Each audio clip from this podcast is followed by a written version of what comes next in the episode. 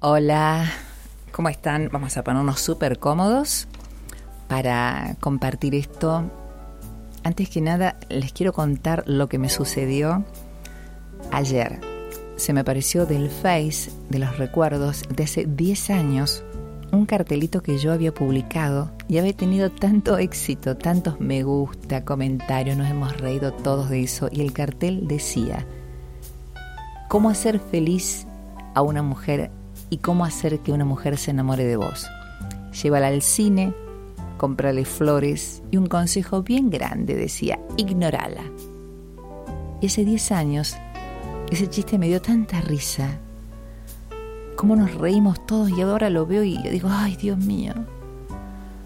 Ah. Creo que hoy, eh, hoy es un momento que tenemos que estar muy atentas. Todas las mujeres, todas, porque hay cosas que siempre en la vida hemos escuchado o hemos creído o hemos pensado o, hicimos, actuamos de cierta manera y que ahora son inconcebibles. Son tantas y muchas tan naturalizadas. Y Wendy Ramos, que es actriz y clown, ella cuenta, ella cuenta que en una obra de teatro ella sale al escenario atada a una soga tira, tira, tira tanto que cayó sobre el público.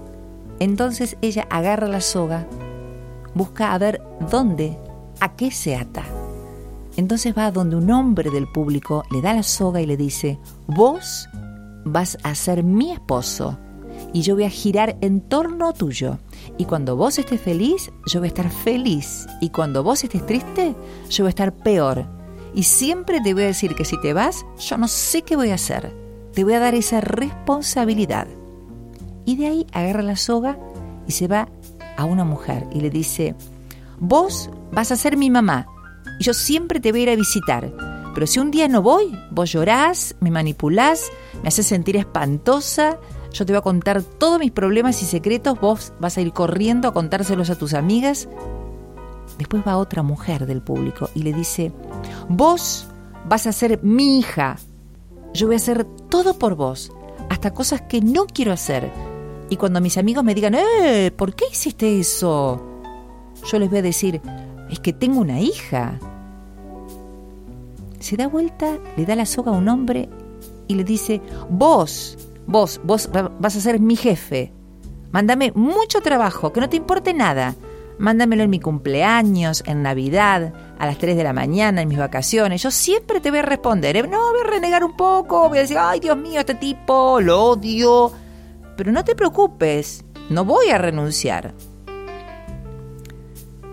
Al día siguiente del espectáculo le escribe una mujer que había ido a verla, había ido con la hija, y le dice, mi hija me dijo, mamá, vos siempre me decís eso vos siempre me decís que odias tu trabajo, que odias a tu jefe, que no querés ir, pero seguís yendo porque no renuncias.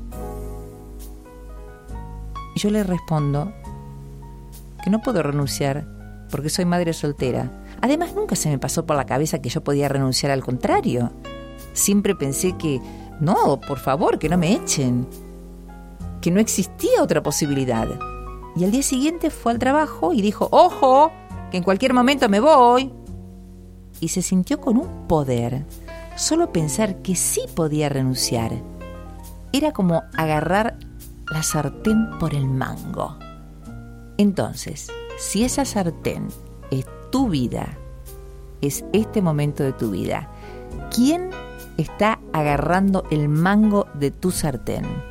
¿O alguien lo tiene y entonces vos estás esperando que decida qué cosa vas a hacer o no. Agarrar la sartén de tu vida por el mango y decidir qué querés hacer vos. Es tu fiesta.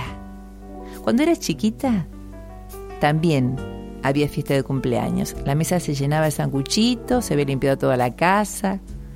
Guay, no, no ensucies nada. No, no, para que tiene que venir la gente. ¿Querés un sanguchito? No, no, no, no, no. Todavía no, no, no. Los sanguchitos son para los invitados. Y yo crecí pensando que mi fiesta era de los invitados. Y mi fiesta no es de mis invitados. Eso me di cuenta de grande. y dije, ay, esta fiesta es mía. ¿Mm? Qué lindo que estén los invitados, pero mi fiesta es mía. Y yo no puedo estar todo el tiempo haciendo lo que los invitados quieren. Agarren el mango de sus sartenes. Agarren el mango de su vida.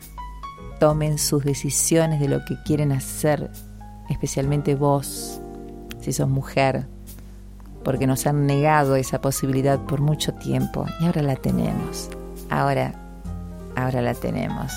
¿Quién tiene el mango de tu sartén? Gracias, gracias por escucharme, gracias por estar ahí y por escribir. Que estés muy bien.